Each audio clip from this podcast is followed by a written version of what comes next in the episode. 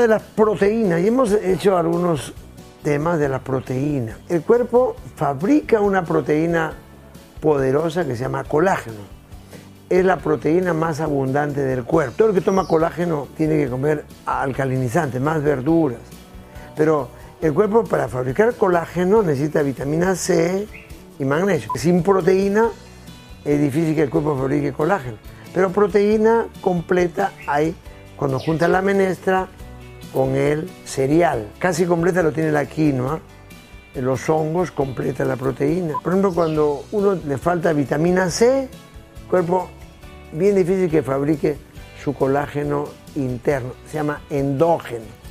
Pero cuando toman vitamina C, magnesio y proteína de calidad, como siempre menciono, el garbanzo, los hongos, las nueces, las pecanas, el cuerpo fabrica su colágeno y se regenera la artrosis. ¿Ya? Hay que evitar sobrecargar de proteínas al cuerpo. 20% el adulto, 10, perdón, el niño 20%, 25%, pero el adulto 10%. niño porque está creciendo. La proteína es la base, es la clave, pero hay que balancear porque todas las sustancias proteicas producen una acidificación. Hay que tres veces más agregar alcalinizantes, que son las verduras. Tiene que haber ensalada. Una fuente alta de proteína de calidad es la microalga y la levadura de cerveza. Vamos a ver una entrevista que hemos hecho con el doctor al ingeniero Vázquez que habla de las microalgas y la levadura de cerveza. Fuente de proteína unicelular.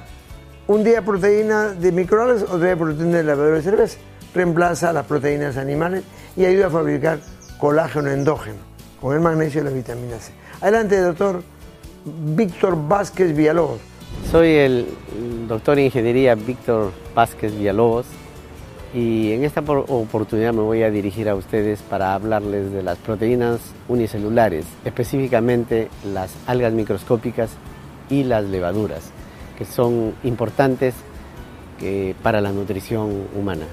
Eh, las proteínas unicelulares en su contexto son microorganismos que tienen una alta concentración de proteína comparada con las fuentes tradicionales de alimentación como son la carne o las menestras.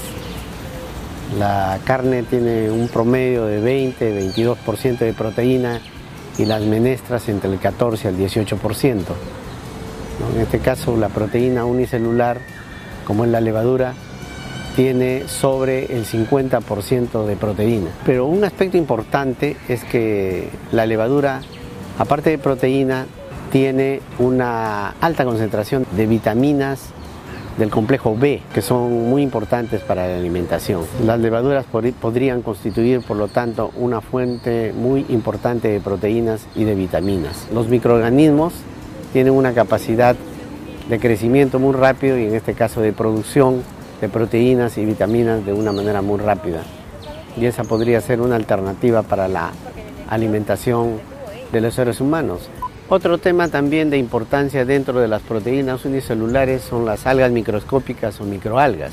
Entonces, ¿qué cosas son las algas microscópicas? Son una forma de alimentación también para el ser humano. Las algas microscópicas siguen un proceso de crecimiento y de producción de biomasa a través de la fotosíntesis, como lo hacen las plantas superiores. Las microalgas, por ser tan pequeñitas y ser unicelulares, entonces tienen una eficiencia de aprovechamiento de la energía lumínica mucho más del 60%, que tiene un alto contenido de proteína, tiene, puede llegar hasta el 70% de proteína en base seca y tiene aparte de eso vitaminas importantes, vitamina A, vitamina B, ¿no? Tiene pigmentos como carotenoides, antófilas y clorofila que son componentes funcionales. ¿Qué cosas son los componentes funcionales?